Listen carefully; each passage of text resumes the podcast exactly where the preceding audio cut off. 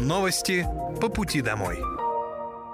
Здравствуйте, это новости по пути домой, с вами я, Полина Вандровская. Пока вы добираетесь до дома за рулем своего автомобиля, на пассажирском сидении или в общественном транспорте, я расскажу вам о том, что произошло сегодня в Подмосковье, в России и в мире. Специальная военная операция по защите мирных жителей Донбасса продолжается. Сегодня утром вооруженными силами Российской Федерации нанесен групповой удар высокоточным оружием большой дальности воздушного и морского базирования по предприятиям военно-промышленного комплекса Украины, осуществлявшим производство и ремонт авиадвигателей радиоэлектронного оборудования и связи минометных боеприпасов, а также по заводам, производящим топливо для военной техники ВСУ. Цель удара достигнута, все объекты поражены. На Донецком направлении потери ВСУ за сутки составили более 360 украинских военнослужащих. На Краснолиманском направлении уничтожено более 305 военнослужащих ВСУ. На Южнодонецком направлении потери противника составили до 200 человек. На Купинском направлении уничтожено до 105 человек личного состава.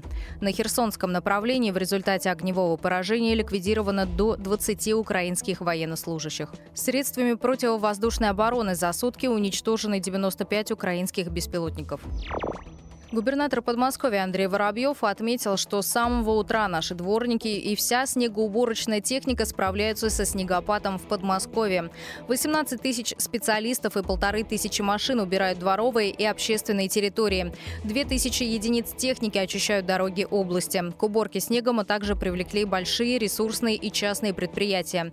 2300 работников, 353 единицы уборочной, погрузочной и снеговывозящей техники. На особый контроль по поставили очистку проездов к контейнерным площадкам. В этом помогают 309 сотрудников Мосэнерго и Мособлгаза. Спасибо им за это. Мособлдума в ходе 76-го заседания приняла закон об уточнении условий получения выплаты на уход за ребенком-инвалидом, который не может самостоятельно себя обслуживать. Председатель Мособлдумы Игорь Баранцалов подчеркнул, что уход за тяжелобольным ребенком требует полной отдачи от родителей.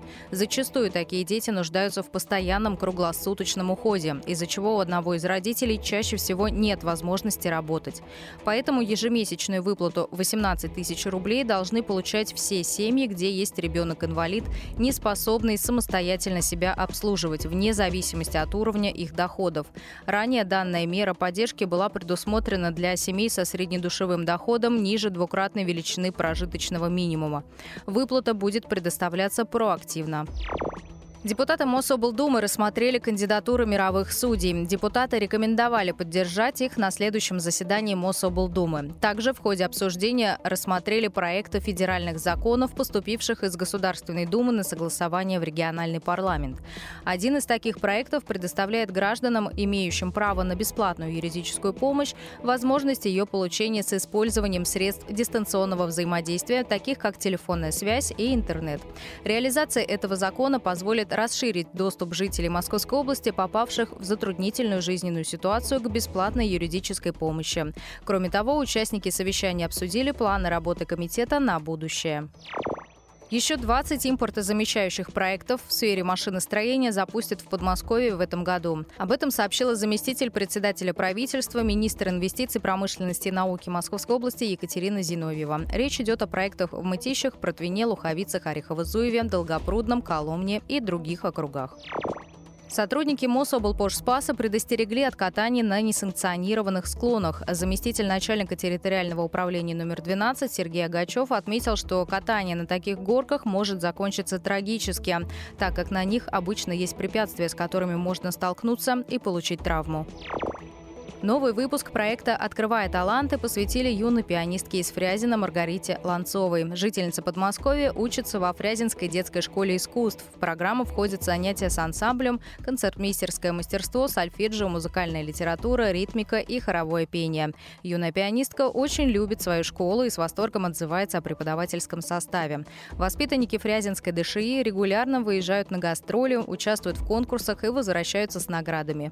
Несмотря на музыкальные успехи, в будущем девочка хочет стать актрисой. Хотя на сцене пианистка иногда немного волнуется, ей нравится внимание публики. Долгое время у учащихся Фрязинской ДШИ не было своего зала для выступлений. Но при поддержке компании «Газпромнефть» смазочные материалы в школе появилась современная сцена с акустической системой и профессиональным технологическим комплексом постановочного трехмерного освещения.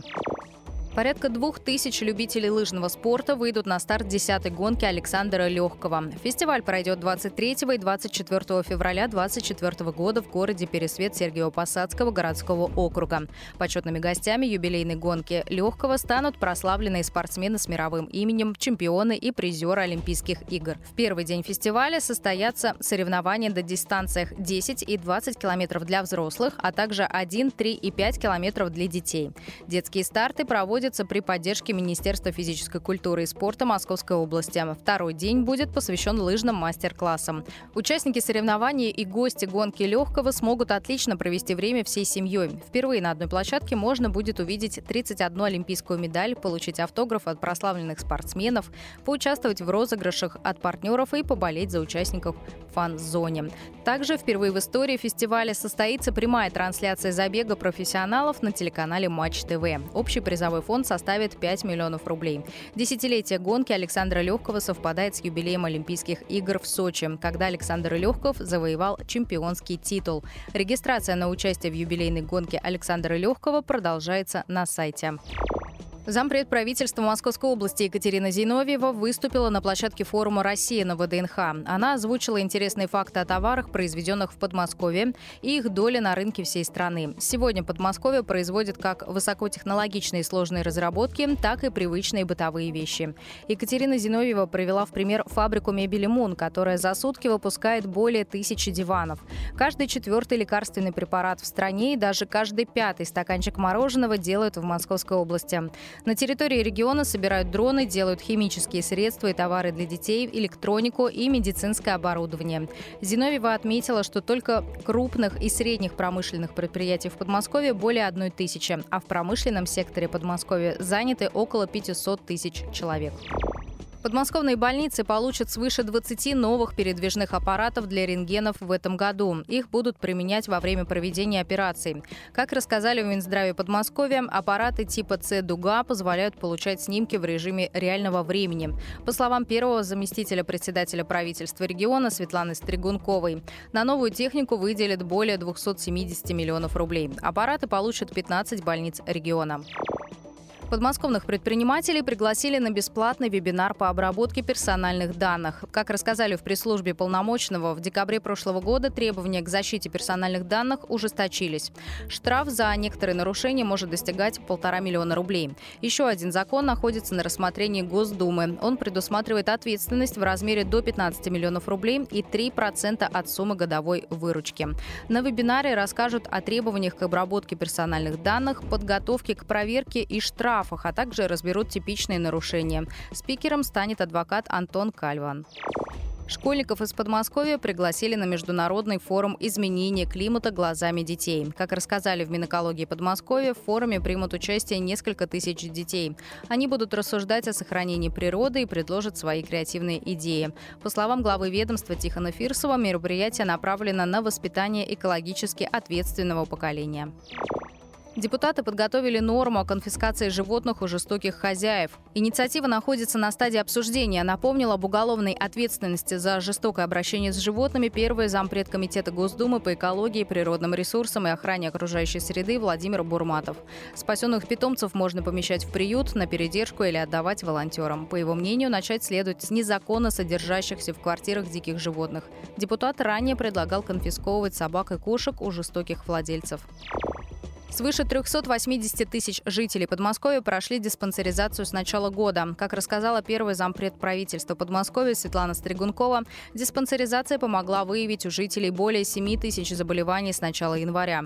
Среди них 3 тысячи связаны с работой сердечно-сосудистой системы. Также врачи выявили 400 случаев сахарного диабета и 90 онкологии. Пройти диспансеризацию может каждый житель Подмосковья. Для этого нужно обратиться в поликлинику по месту прикрепления с паспортом паспортом и полисом ОМС. Записаться на медосмотр также можно через госуслуги и по номеру 122. Жителям Подмосковья напомнили о возможности заказать услуги БТИ через приложение «Добродел». В Министерстве имущественных отношений Подмосковья подчеркнули, что в услугу предоставления архивных сведений входит справка о наличии или отсутствии собственности на объекты недвижимости до 1998 года, а также документ, в котором указана инвентаризационная стоимость. Для того, чтобы воспользоваться услугой, необходимо скачать приложение «Добродел», перейти в раздел «Услуги» и выбрать блок «Дом» и ЖКХ.